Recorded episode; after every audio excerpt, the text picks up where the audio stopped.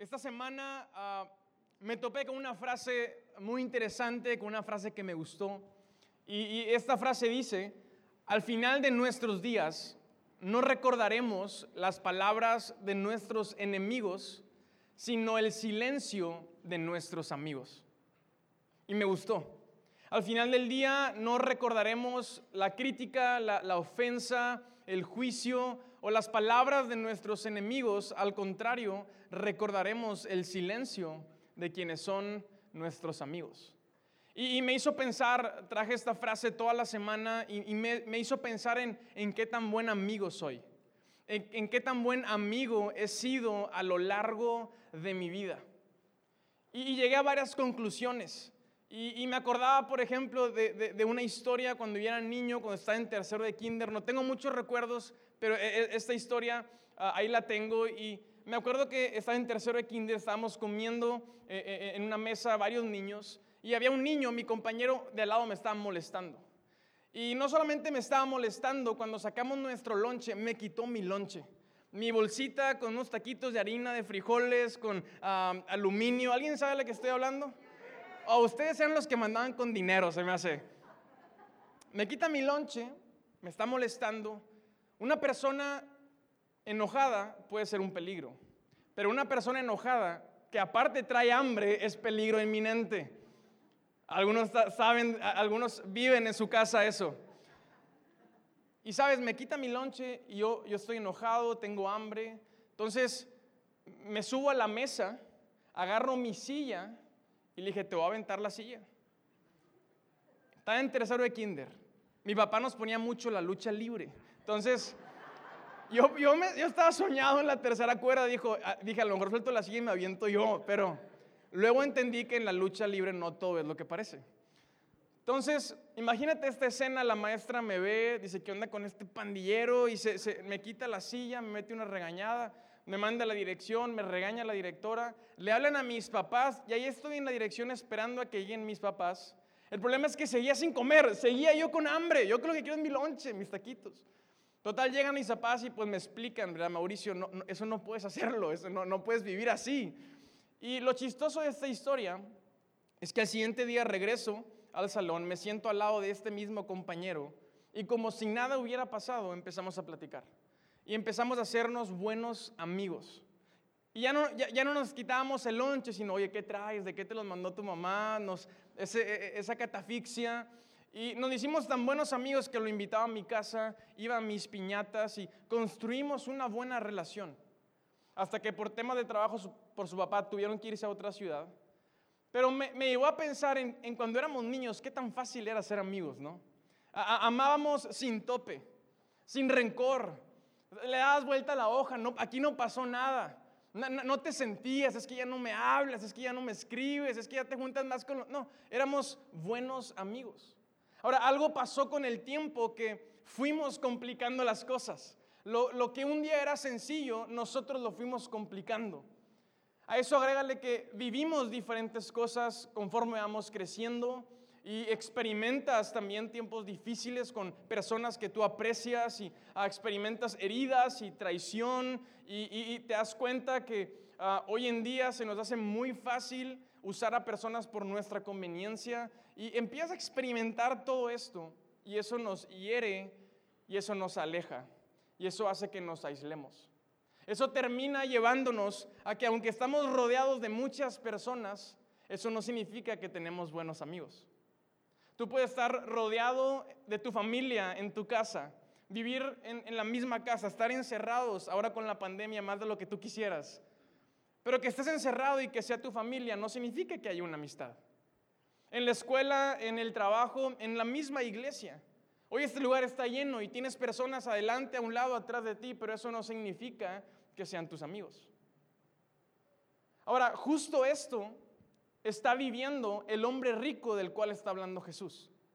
Y me llama mucho la atención esta historia, porque Jesús nos habla acerca de un hombre que le había ido bien en los negocios. Y tenía un campo y él cosechaba en ese campo y ese campo daba buenos frutos. Y le había ido tan bien que era un hombre rico y dice que su almacén estaba lleno, no cabía nada más. Ahora, yo quiero suponer que este hombre estaba rodeado de muchísimas personas. Porque para trabajar un campo, para llenar un almacén, para que te hagas rico, no puedes construir eso tú solo. Esa persona me imagino que tenía muchos trabajadores. Y esos trabajadores tenían un jefe y ese jefe otro jefe. Seguramente tenía él un administrador, tenía consejeros. Como hombre rico seguramente tenía otros amigos que eran ricos. De la industria con quienes comerciaba. Era una persona que yo me lo imagino rodeado de mucha gente. Y Jesús nos cuenta que llega un momento en donde este hombre se hace una pregunta. Dice, tengo mi almacén, mi almacén lleno, ¿qué debo hacer? Ahora se pone interesante esta historia porque vemos que este hombre está viéndose al espejo y hablando consigo mismo. Dice, ¿qué debo hacer? Y dice, se dijo a sí mismo, pues destruye tus graneros, construye unos más grandes para que te quepa lo que ya tienes. Y luego sigue diciendo, y se volvió a decir a sí mismo, relájate diviértete, tienes suficiente. Y luego todavía para que se pusiera más raro, dice que, se voltea a ver a sí mismo dice, amigo mío. O sea, este cuate, el mejor amigo de él era, su, era él mismo. Es una red flag. Si está saliendo con alguien que su mejor amigo es él mismo, huye de esa relación. Está hablando solo este cuate, no tiene amigos, no tiene a quién preguntarle, estaba rodeado de muchas personas pero no tiene a nadie con quien acercarse y abrirle su situación. Y no solamente en temas de trabajo, por lo que él quería hacer, sino al final del día abre su corazón y, y nos vamos a dar cuenta que no tenía tampoco amigos. Y Dios le dice, hombre necio, hoy mismo te vas a morir y a quién le vas a dejar todo lo que tienes. ¿De qué te sirve, dice Dios, ser rico en la tierra, ser rico en posesiones materiales, si no eres rico en tu relación con Dios? Y si no eres rico en tu relación con Dios, termina diciendo, eres un necio. Ahora, me, llama la atención que todo cuadra en esta historia. Nos podemos dar cuenta que esta persona no tenía una relación con Dios. ¿Por qué? Porque no tenía una buena relación con otras personas. Te puedes dar cuenta que este hombre no tenía una buena relación con Dios. ¿Por qué? Porque no tenía buenos amigos. Porque nuestra relación con Dios cuando tienes una relación con Dios sana, fuerte, cuando hay confianza entre tú y Dios, cuando tienes una buena relación con Él, tu relación con Dios te va a empujar a relacionarte con otras personas. No te va a preguntar, no te lo va a sugerir, tu relación con Dios te va a empujar a que conectes con las personas que están a tu alrededor. Porque una persona que está creciendo en su relación con Dios es una persona que está creciendo en su relación con las personas. Jesús habla acerca de esto en Juan capítulo 13, verso 34 y 35. Dice Jesús, así que ahora les doy un nuevo mandamiento. Ámense unos a otros, tal como yo los he amado. Ustedes, tal como yo los he amado, ustedes deben amarse unos a otros. El amor que tengan unos por otros será que será la prueba ante el mundo que son mis mis discípulos. Dice Jesús, yo los he amado. Ustedes tienen una relación conmigo. Ahora, mi mandamiento, el llamado que yo te he dado es, así como yo te he amado, ahora tú ve y ama a los demás. Ámense unos a otros y esa será la prueba. Eso traerá convicción en las personas que te rodean que tú eres mi discípulo. No son tus obras, no es el hecho de que digas que vienes a la iglesia, no es que vengas a calentar una silla, es que se amen unos a otros. ¿Quieres medir cuánto ha crecido tu relación con Dios? En el último mes, en los últimos seis meses, en el último año, en los últimos diez años, el tiempo que tengas acercándote a Dios. ¿Quieres medir qué tan cerca estás de Dios? Mide qué tan cerca estás de las personas que te rodean, con quienes puedes contar y quienes son una buena amistad para ti. Ahora, los amigos son tan importantes. Jesús dijo otras palabras. Jesús dijo, no hay amor más grande que dar la vida por los amigos. Y Jesús muere por sus amigos. Y esto nos enseña que el amor de Jesús produce un fruto y ese fruto es la amistad. El verdadero amor produce amistad. Cuando hay amor, nace una amistad. Sin amor no puede haber amistad. Por eso en, en, nuestras casas, en nuestras familias, el hecho de que seamos familias no significa que tengamos una amistad. ¿Estás de acuerdo conmigo? El hecho de que nos veamos todo el tiempo y tú me puedes decir, es que yo lo amo, los amo, son mi familia, pero no hay una amistad. ¿Por qué? Porque hay diferentes tipos de amor. Jesús dijo, ámense unos a otros como como ustedes quieran, como se les ocurra, como puedan, no, como yo los he amado, porque mi amor produce amistad. Si no hay amistad en nuestra familia, si no hay amistad en nuestro matrimonio, si no hay amistad con las personas que me rodean, es probable que, que mi nivel de amor es necesario, tengo que subir ese nivel de amor. Tengo que aprender a amar. Tengo que buscar amar en otro nivel para que al subir ese nivel de amor, ese amor produzca amistad.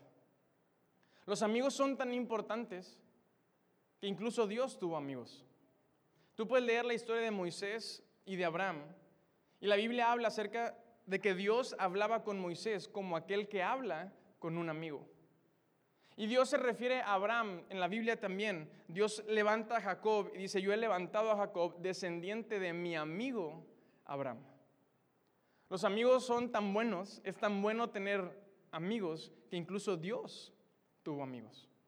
Ahora, si es tan trascendente y si es un llamado de parte de Jesús para nosotros, yo, yo, lanzo esta pregunta esta tarde, ¿por qué nos cuesta entonces tanto amar?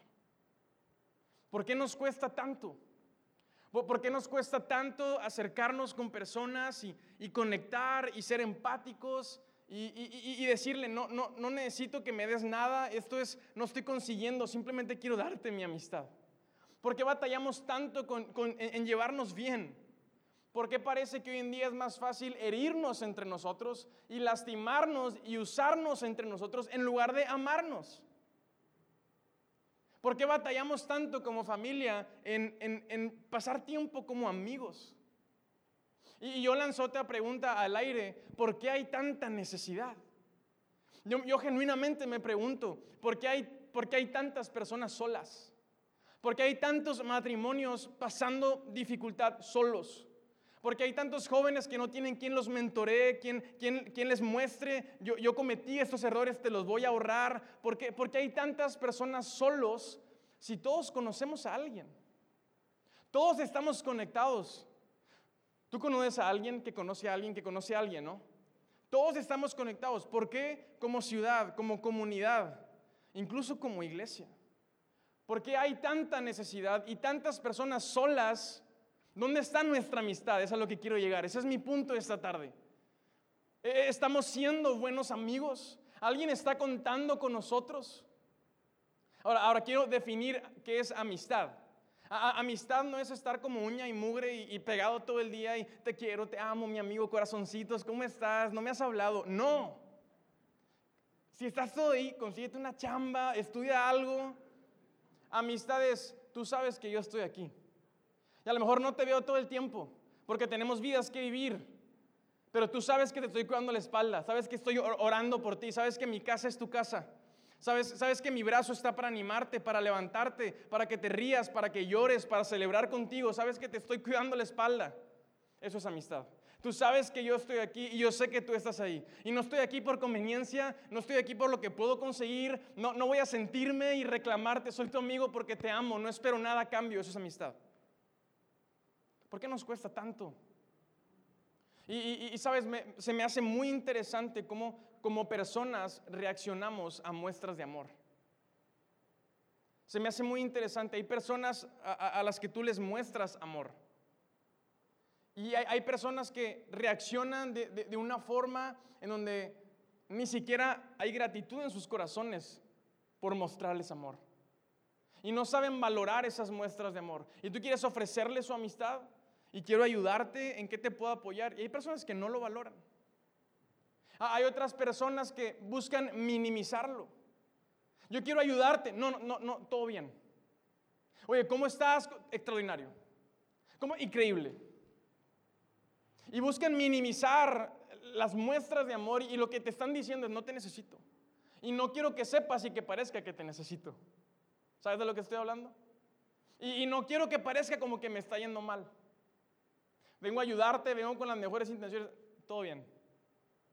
Y hay otras personas que finalmente huyen del amor. Y hay personas que quieren pasar desapercibidas. Y, no quiero que me conozcas, no quiero que sepas más de mi historia, no quiero abrirme, yo, yo quiero nada más venir y luego quiero irme sin que nadie me vea, sin que nadie me salude, quiero pasar desapercibido. Y sabes, por una parte lo entiendo y soy empático con eso. Porque creo que eso habla de, la historia de cada persona. Y sabes, todos pasamos por momentos difíciles. Todos pasamos por momentos en donde probamos, pero ya no éramos tan niños y la herida dolió más y se me hace más difícil olvidar y empezamos a, a guardar rencor y amargura y empezamos a aislarnos. Y todos pasamos por momentos en donde estás en medio de una dificultad, estás peleando una batalla y tú sabes que la persona que tiene que hacerle frente a esa batalla eres tú y solamente tú. Y cuando tú y yo estamos bajo peligro, hay un instinto dentro de nosotros que es el instinto de supervivencia. Y cuando nos vemos bajo amenaza, entonces activo ese instinto. Y el instinto de, de supervivencia lo que hace es priorizar la conservación de la vida. Lo más importante es conservar la vida. Todo lo demás pasa a segundo plano. Entonces entramos en, este sentido y lo, lo, que tengo es, tengo que sobrevivir, no puedo verme débil, no puedo estar llorando en la escuela, en todas mis clases o en el trabajo. Entonces tengo que hacerme fuerte y empezamos a, por ejemplo, el switch de las emociones para abajo. Sueños, anhelos, ilusiones, deseos, eso ahorita no importa. Alegría, lenguaje corporal, actitud, no importa. Tú enfócate en dar un paso uno tras otro y sigue peleando. Y en esos momentos nos aferramos a nuestras convicciones. A lo mejor para ti una de tus convicciones es que existe un Dios. Y hay un Dios que tú crees que es real y es el Dios de la Biblia. Y hay muchas personas que se aferran en tiempos de dificultad a esa convicción y terminan llegando a la iglesia. Y por eso hay muchas personas que llegan a los pies de Cristo en medio de muchísima dificultad. ¿Por qué? Porque están en modo supervivencia y se aferraron a esa convicción. A lo mejor te ha pasado, has, has pasado por eso, a lo mejor estás pasando por eso. Ahora, funciona porque estás aquí. Pero lo peligroso de este modo supervivencia es que te aferras a una convicción y esa convicción te mantiene firme, pero eso no significa que estás disfrutando el proceso que estás viviendo. Y sabes, Jesús nos amó a nosotros, no solo para que Él fuera una convicción y nos manteniera firme y de pie, Jesús murió por nosotros para darnos libertad y para experimentar alegría y disfrutar esta vida que tenemos. Yo quiero animarte por un momento de esta tarde a que vuelvas a ilusionarte, a que bajes la guardia un poco, estás en un lugar seguro.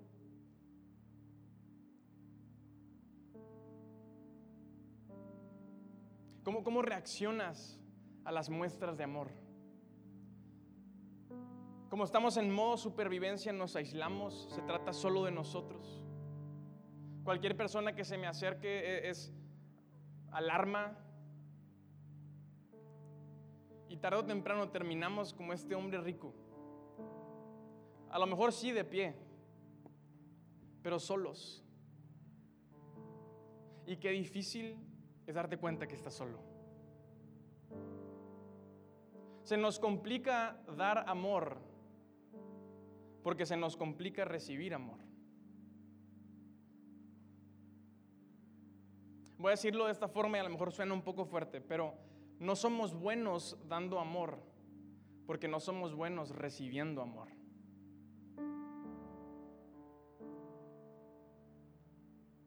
Y sabes, cuando estás aferrado a una convicción, a lo mejor tú estás luchando con una idea de quién es Dios. A lo mejor estás luchando con Dios en tu mente. Porque es una convicción. Y estás luchando en tu mente si Dios existe, si Dios es real, si Dios realmente la iglesia y las personas. Yo quiero que hoy por un momento pauses esa batalla.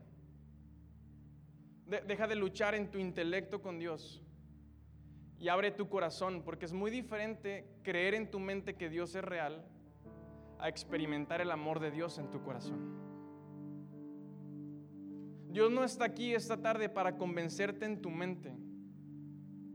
Dios está aquí para que sientas su amor en tu corazón. Dios no necesita convencerte, Dios no quiere convencerte, porque no está peleando contra ti. Dios te está ofreciendo su amor, sin esperar nada cambio. Primera de Juan dice, el que no ama no ha conocido a Dios, porque Dios es amor. La naturaleza de nuestro Dios, del Dios de la Biblia, es amor. Él literalmente es amor. No poder, no justicia, no milagros, no, no el creador, no, amor. El que no ama es porque no ha conocido a Dios, porque Dios es amor. Porque Dios nos pone a nosotros a hacer actos de amor? Porque esa es su naturaleza. Y cuando Él nos adopta en su familia, él, nos está diciendo, quiero que tengas mi naturaleza. Y quiero que hagas actos de amor hasta que te conviertas como yo en amor. De nada, sirve que te pases toda tu vida trabajando. Hombre necio. Tienes el dinero, la bolsa llena de dinero.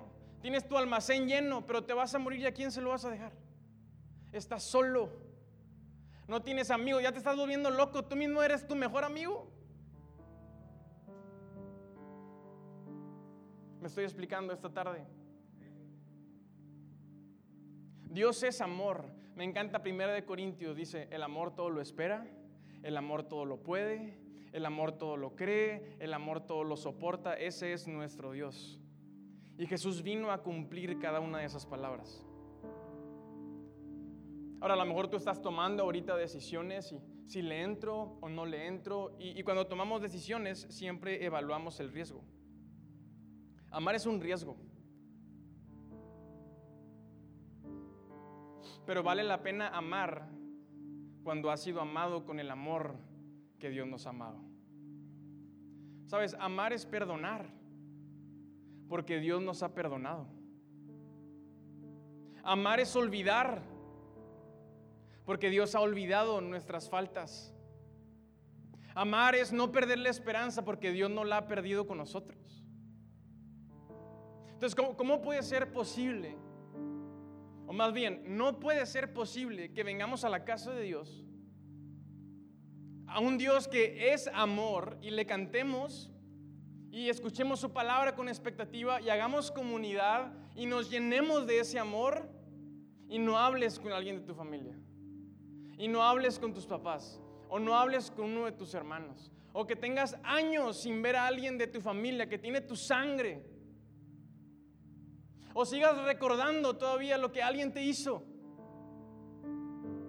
lo que tus papás te hicieron, lo que mi hermano, lo que mi socio, lo que mi amigo, lo que en alguna iglesia, en alguna ocasión me hicieron. Amar es perdonar y amar es olvidar. Suéltalo.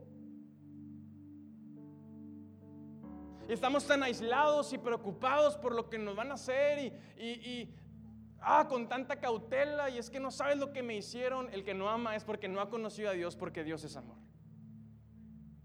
A lo mejor iglesia nos falta conocer a nuestro Dios realmente por quién es Él. Es que amar es arriesgado, Mau. Es que amar duele, amar duele. Esa es la realidad.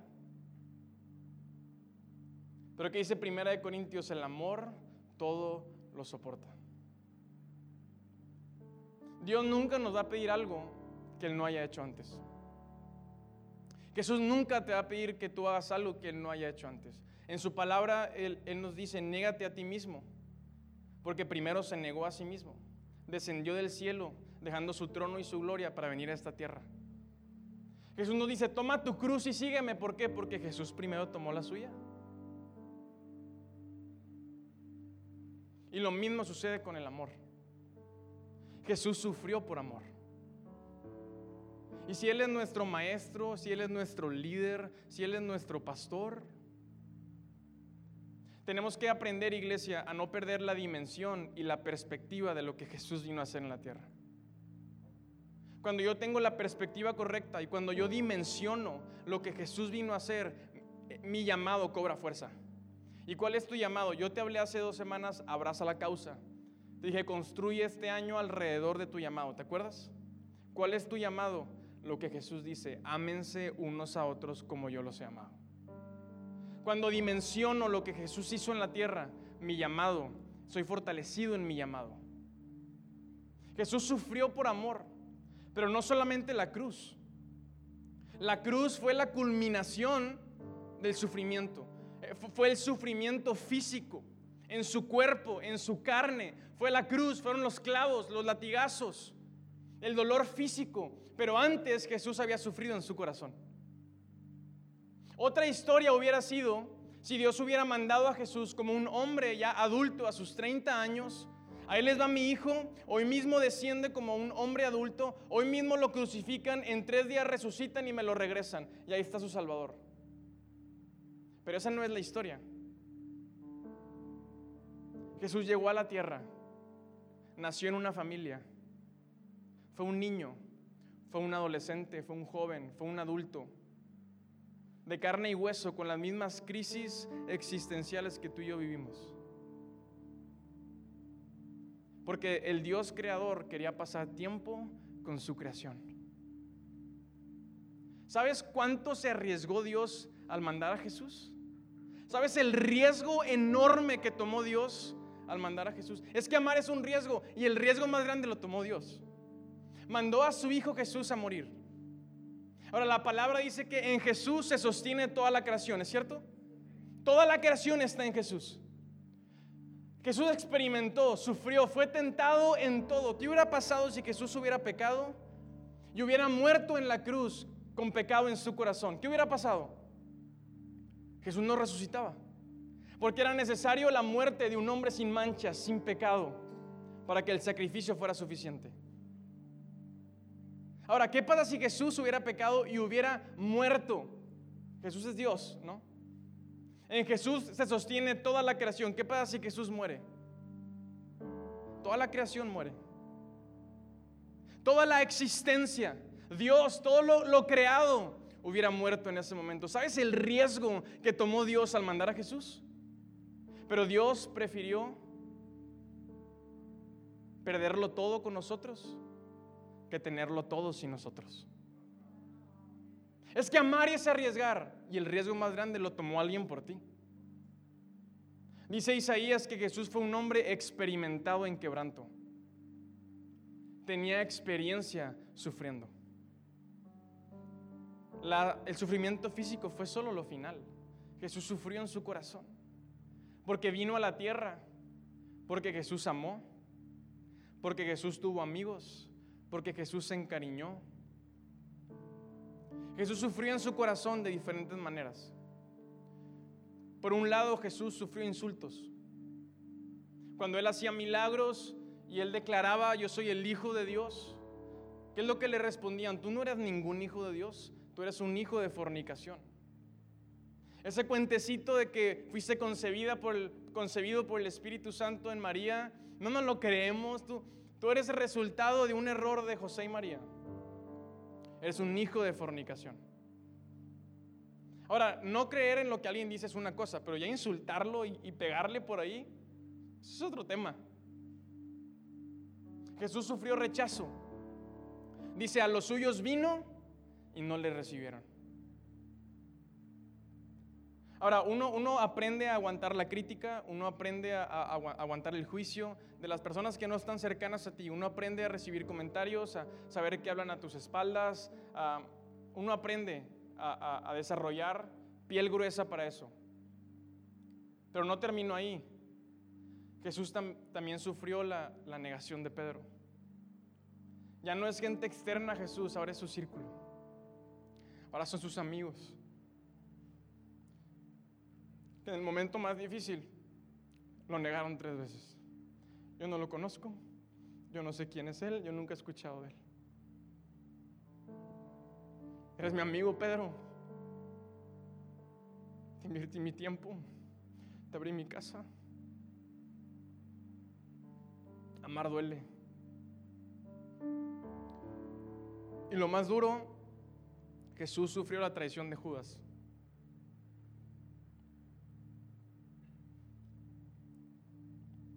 Mateo 26 leemos la escena de la Santa Cena.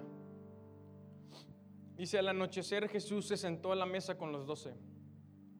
Mientras comían les dijo, les digo la verdad, uno de ustedes me traicionará. Ellos muy afligidos le preguntaron uno por uno, ¿seré yo, Señor? Jesús contestó, uno de ustedes que acaba de comer de este plato conmigo, me traicionará. ¿A quién sientas a tu lado en la mesa? ¿Quién come de tu plato? Judas era el amigo más cercano de Jesús. El Salmo 41 dice, hasta mi mejor amigo, en quien yo más confiaba y con quien compartía el pan, se ha puesto en mi contra. Jesús sufrió que, que su amigo, quien compartía, con quien compartía su plato, lo vendiera por unas monedas. Dice la Biblia que Judas lo entregó con un beso. Judas era el que saludaba de beso a Jesús.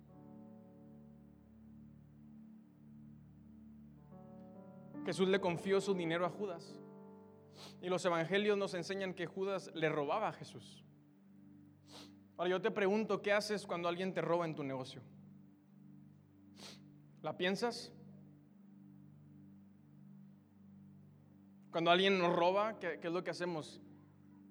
Lo alejamos, lo despedimos. Ahora Jesús sabía que lo iban a traicionar. ¿Por qué no alejó a Judas? ¿Por qué, ¿Por qué, no lo expulsó de los doce? ¿Por qué no lo despidió? ¿Por qué no lo demandó? ¿Por qué no se enojó con él? ¿Por qué no mandó a los once a que fueran contra él? ¿Por qué Jesús lo mantuvo cerca? ¿Por qué permitió que comiera aún en su última cena de su plato? ¿Por qué no lo soltó? Porque eso es lo que haces con tus amigos. Yo creo que Jesús no perdió la esperanza en si tenía a Judas cerca de él. Judas pudiera arrepentirse. No tengo la menor duda. Judas tomó sus decisiones y yo creo que Jesús no quería que él terminara colgado ahorcándose, quitándose su propia vida. ¿Y por qué estoy tan seguro? Porque es lo mismo que Dios ha hecho con todos y cada uno de nosotros. Nos deja sentarnos a su mesa, nos deja comer de su plato, aun cuando sabe que a veces no estamos ni convencidos, ni comprometidos, aun cuando amamos más nuestro pecado aun cuando lo tratamos como la última prioridad de nuestra lista. Aun cuando venimos una vez al mes, sin actitud y sin ganas. Aun cuando decimos cosas como creo en Dios pero no en la iglesia. Jesús no soltó a sus amigos. Jesús es el amigo por excelencia. Y lo mínimo que tú y yo hacemos cuando hemos decidido creer que Él es nuestro Maestro, es obedecer sus palabras que dicen, ámense unos a otros como yo los he amado.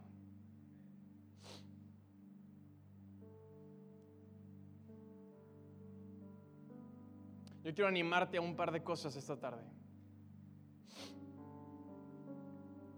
Y una de ellas es que conozcas a Dios. Es que bajes la guardia. Este es un lugar seguro. Aquí no se trata de aparentar o de impresionar. Este es un lugar al que tú puedes pertenecer. Esta es una familia en donde tú puedes llegar y desactivar el modo supervivencia.